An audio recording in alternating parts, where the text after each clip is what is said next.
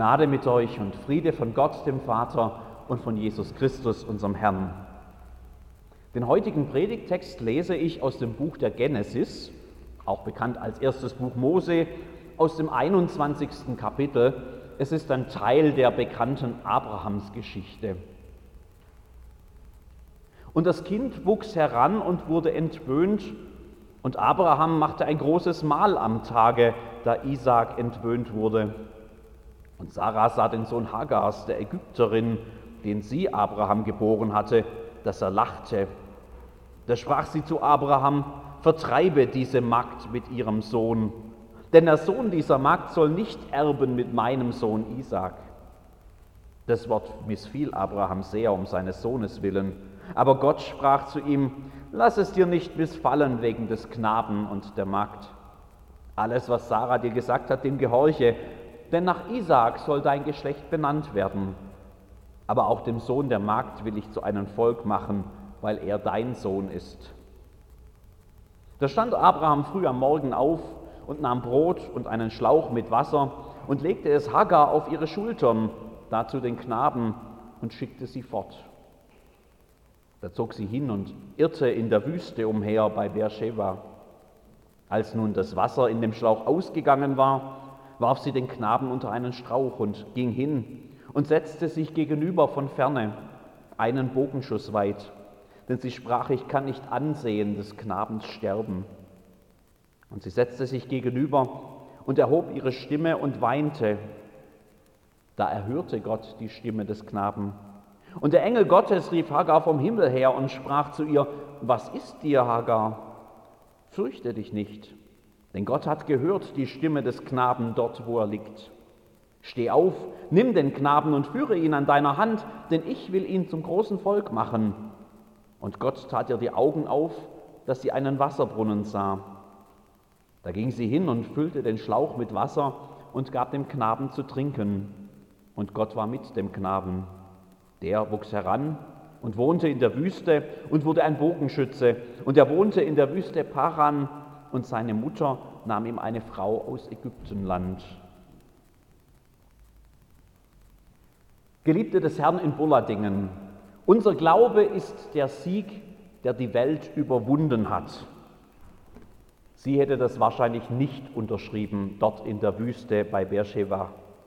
Unter der stechenden Sonne ringsherum nur Staub und Steine und Steine und Staub und Sand und Staub und Steine und nichts, ganz viel nichts. Kein Schatten, kein Wasser, kein Schutz, keine Perspektive, kein Zuhause, keine Hoffnung, keine Kraft mehr, keine Zukunft, nur nichts. Und davon ganz, ganz viel unter der sengenden, unbarmherzigen Sonne. Die Hoffnung, die sie mal hatte, die liegt da einen Bogenschuss weit im Sterben einem Bogenschuss von der Stelle, an der sie kauert. Hoffnung gibt es nicht für Leute wie sie. Hoffnung ist immer nur für die anderen, für die Gesegneten, für die mit den Verheißungen Land, Zukunft, Nachkommen, Segen für die Völker. Die einen haben Gottes Versprechen von Zukunft reich wie die Zahl der Sandkörner am Meer. Sie hat nur die Sandkörner, kein Versprechen, keine Zukunft, kein Meer, nur die Sandkörner. Wahrscheinlich hat sie das schon immer gewusst. Sie hat ja noch nie dazugehört. Sie war immer die Fremde, Hagar, die Ägypterin aus dem Ausland, kein Teil der Familie, eine Sklavin, Besitz, nur da, um zu dienen, ein Gebrauchsgegenstand fast, den Launen der Herrin ausgesetzt. Und wer zwischen den Zeilen der Abrahamsgeschichte lesen kann, der kann sich vorstellen, was das hieß, wie viel Frust und angestaute Enttäuschung und verletzte Gefühle da waren und sich immer wieder einen Ort suchten, wo sie sich entladen konnten. Sarah hatte ja selbst ihre unglückliche Geschichte. Mit einem Ehemann, der sich plötzlich in den Kopf gesetzt hatte, alles zu verlassen, Familie, Heimat, Geborgenheit, nur weil angeblich Gott ihm das gesagt hatte unterwegs zu einem verheißenen Land, von dem er nicht einmal so genau wusste, wo das überhaupt liegen soll. Gott würde es ihm schon zeigen. Angekommen waren sie dann nach vielen Gefahren und Strapazen erst einmal in Ägypten, wo ihr Mann sie, Sarah, dann als seine Schwester ausgab, weil der Herrscher ein Auge auf sie geworfen hatte und Abraham um sein Leben fürchtete. Welchen Schlag ins Gesicht einer Frau. Und dann diese ewige Geschichte mit den Nachkommen, zahlreich wie die Sterne und wie die Sandkörner, mit einem Volk, durch das die ganze Welt gesegnet werden sollte. Langjähriger Zwischenstand null. Und die biologische Uhr hatte längst zu ticken aufgehört. Nur ein bitteres Lachen hat Sarah noch übrig für diese Verheißung, die doch so offensichtlich nie wahr werden kann. Nur ein bitteres Lachen und Hagar, ihre Dienerin. Die ist ja nur Besitz. Und was dann geschieht, das mag in den Gepflogenheiten der damaligen Kultur ja nicht unüblich gewesen sein. Einen männlichen Nachkommen zu sichern, hielt man für wichtiger als alles andere. Aber man darf nicht darüber hinweglesen und übersehen, was hier passiert. Da wird eine Frau zum Sex gezwungen. Ohne Liebe, ohne Ehe, ohne irgendeine Art von Beziehung oder Wertschätzung Sie ist einfach nur Objekt, nur Werkzeug, nur Mittel zum Zweck. Eine Frau wird zum Sex gezwungen. Wie oft? Na, bis sie ein Kind empfängt, das sie dann austragen muss für einen anderen, für eine andere. Sie selbst hat keine Rechte, ein Nichts, ein bloßes Hilfsmittel. Furchtbar, abscheulich. Lasst euch von den ach so verklärten Vätergeschichten da nicht drüber hinwegtäuschen, was da passiert. Hagar ist ein Opfer. Unser Glaube ist der Sieg, der die Welt überwunden hat. Was soll man da anderes tun, als bitter zu lachen? Nach ihrem Glauben hat nie jemand gefragt. Sie ist die, die überwunden wurde, der man alles genommen hat, auch mit Gewalt. Sie ist die, die hier am Ende angekommen ist, in der Wüste, im Sterben, Endstation. Und ihre Hoffnung stirbt einen Bogenschuss weit entfernt. Sie kann gar nicht hinschauen. Hoffnung. Ja, einen kurzen Moment lang hatte sie ja mal Hoffnung, als der Sohn dann tatsächlich geboren wurde, als das Gesicht des alten Patriarchen zu leuchten begann, weil er endlich die Erfüllung von dieser Verheißung greifbar vor sich sah. Ismael. Gott hat gehört. Plötzlich keimte da der Gedanke, dass es doch noch eine Zukunft geben könnte, auch für sie, für Hagar, dass er diese Zukunft war, Ismael, ihr Sohn. Ein kleines grünes Hoffnungspflänzchen, nur ein winziges Helmchen. Und dann wurde Sarah schwanger, was keiner geglaubt hatte, was biologisch unmöglich schien, was nur noch für bitteres Lachen gesorgt hatte, der Sohn wurde geboren. Isaac, Lachen. Der verheißene Sohn, ein fröhliches Lachen jetzt, ein Jauchzen, Freude, Begeisterung, Glaube bei Sarah. Unser Glaube ist der Sieg, der die Welt überwunden hat. Für Hagar war da kein Platz mehr. Und schon gar nicht für das helle Kinderlachen von Ismael. Sie waren plötzlich nur noch Bedrohung, nur noch das fünfte Rad am Wagen, nur noch Erinnerung an diese Zeit, als der Glaube nicht stark genug war und man nach solchen Lösungen gegriffen hatte. Die mussten weg und zwar möglichst schnell. Und jetzt sind sie hier. Endstation, sengende Sonne, unendliche Wüste und nichts, ganz, ganz viel nichts. Geliebte Gottes in Bolladingen, das hätte heute eigentlich so eine schöne Triumphpredigt werden können. Unser Glaube ist der Sieg, der die Welt überwunden hat. Und ich hätte den Römerbrief aufschlagen können, wie es eigentlich vorgesehen war für diesen Sonntag, und wunderschöne Worte lesen vom Glauben, den Gott schenkt aus dem Hören des Evangeliums. Wenn du mit deinem Munde bekennst, schreibt Paulus, dass Jesus der Herr ist und in deinem Herzen glaubst, dass ihn Gott von den Toten auferweckt hat, so wirst du gerettet. Und wir, die gesegneten Erben der Verheißung, wir säßen glückselig lachend hier in der Kirche und wir würden uns freuen an dem Reichtum des Guten, mit dem uns Gott aus Gnade durch Christus beschenkt hat. Unser Glaube ist der Sieg, der die Welt überwunden hat. Stattdessen Hitze, Wüste, nichts, Endstation. Was soll das eigentlich? Geliebte Gottes in Bulladingen, wir sind gesegnet. So viele von uns. Unser Glaube ist der Sieg, der die Welt überwunden hat. Es tut gut daran zu denken und sich daran zu freuen. Wir sind gesegnet, geliebt, gerettet. Und dann gibt es die Hagar in der Wüste. Und unsere Welt ist voll von Hagars, voll von denen, die keine Hoffnung mehr haben, die alles verloren haben, die keine Zukunft mehr haben, nur noch Endstationen und ganz, ganz viel Nichts.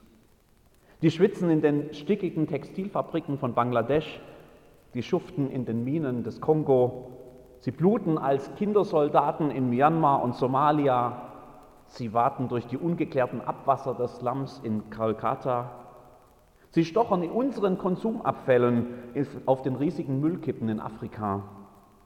Und wenn sie dann ausbrechen aus aussichtsloser Armut, dann wandern sie durch die erbarmungslose Sahara, werden unterwegs ausgeraubt, entführt, vergewaltigt, werden in libyschen Lagern gefoltert, in seeuntüchtigen Booten auf dem Mittelmeer ausgesetzt und ertrinken unter den Augen des reichen Europa im Mittelmeer, unter unseren Augen. Oder sie schaffen es an Land und dann sperren wir sie in menschenunwürdige Lager hier auf unserem Kontinent. Die Welt ist voll von Hagars und voll von Hitze, Staub, Steinen, Endstation und ganz, ganz viel Nichts. Unser Glaube ist der Sieg, der die Welt überwunden hat. Das klingt wie Hohn in den Ohren von vielen.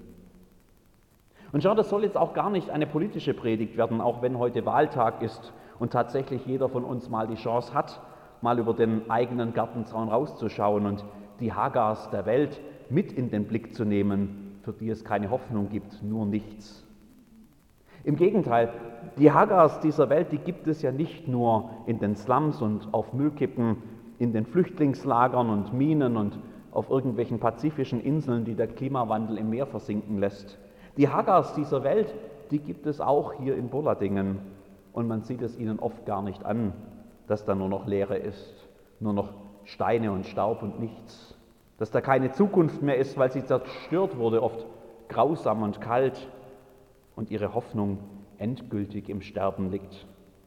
Vielleicht sitzen manche dieser Hagar sogar heute hier in diesem Raum, für die es wie Hohn klingt, wenn wir triumphieren. Unser Glaube ist der Sieg, der die Welt überwunden hat. Und deshalb muss diese Hagar-Geschichte gehört werden, auch wenn sie uns aufstößt und uns reibt und wir uns viel lieber einfach gefreut hätten, dass wir geliebt und gesegnet und gerettet sind, weil Geschichte sich wiederholt und Hagar heute wieder in der Wüste hockt an der Endstation und nur noch bitter weinen kann. Und weil die Geschichte ja an dieser Stelle noch nicht zu Ende erzählt ist. Und der Engel Gottes rief Hagar vom Himmel her und sprach zu ihr, was ist dir, Hagar? Fürchte dich nicht. Denn Gott hat gehört die Stimme des Knaben dort, wo er liegt. Steh auf, nimm den Knaben und führe ihn an deiner Hand, denn ich will ihn zum großen Volk machen. Und Gott tat ihr die Augen auf, dass sie einen Wasserbrunnen sah.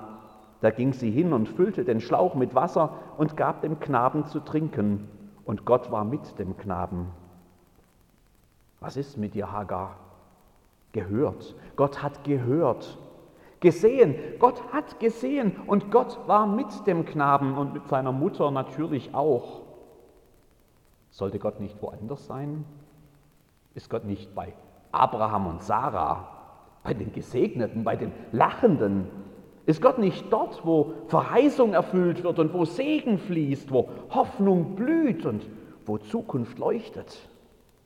Ist Gott nicht dort, wo man begeistert triumphiert? Unser Glaube ist der Sieg, der die Welt überwunden hat. Ja, da ist Gott sicher auch, zum Glück. Aber entscheidend ist, dass er hier ist, in der Wüste, dass er hört, dass er sieht, dass er die im Auge behält, für die sich keiner interessiert, dass Hagar ihm wichtig ist und Ismael etwas zählt in seinen Augen dass er Hoffnung gibt und Zukunft, wo es nichts mehr gibt, aber auch wirklich gar nichts mehr, außer ganz, ganz viel Nichts an der Endstation. Da ist Gott. Schau, Gott ist kein Gott der Triumphierenden, kein Gott der Sieger, der Starken. Dass er da auch ist, das ist ein Glück, ein Trost. Aber wie Gottes Herz wirklich schlägt, das sieht man ganz woanders. Das sieht man in der Wüste, bei den Schwachen, bei den Sklaven, bei den Opfern, bei den Hoffnungslosen. Da leuchtet seine Herrlichkeit. Yahweh, ich bin, der ich bin. Ich bin für euch da. Der Gott, der Sklaven aus Ägypten holt. Der Gott, der ein unbedeutendes Volk erwählt. Der Gott, der für die Armen sorgt, für die Witwen und Waisen. Der Gott, der sich selbst klein macht, schwach und arm und Mensch wird in Jesus Christus, nicht um hier zu triumphieren.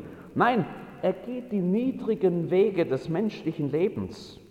Er wendet sich denen zu, die keine Kraft haben, keine Hoffnung und keine Fürsprecher, den Aussätzigen, den Ausgestoßenen, den Frauen und Kindern, die damals nichts bedeuten in der Gesellschaft, den Kranken, den stadtbekannten Sündern. Nicht die Starken bedürfen des Arztes, sagt er, sondern die Kranken. Er kennt die Niedrigen und er macht sich eins mit den Schwachen, selbst bis zur Endstation. Er stirbt mit den sterbenden Hoffnungen der Haggars dieser Welt am Kreuz. Er schenkt sich uns selbst, sich und sein Leben.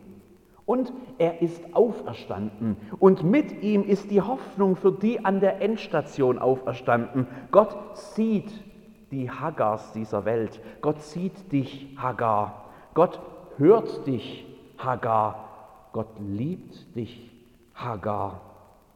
Er weiß, wie es aussieht. Er kennt die sterbenden Hoffnungen und die, die schon gestorben sind. Er weiß um dieses ganze große, weite, elende Nichts. Was ist mit dir, Hagar? Fürchte dich nicht, denn Gott hat gehört. Steh auf. Und wo du das hörst, wo du ihn kommen siehst und wo du dich auf ihn verlässt in deiner Hoffnungslosigkeit, denn auf ihn sich verlassen, genau das ist es ja, was Glaube bedeutet. Da, wo das geschieht und du aufstehst an seiner Hand, da kann es auch bei dir geschehen. Hagar, unser Glaube ist der Sieg, der die Welt überwunden hat. Amen.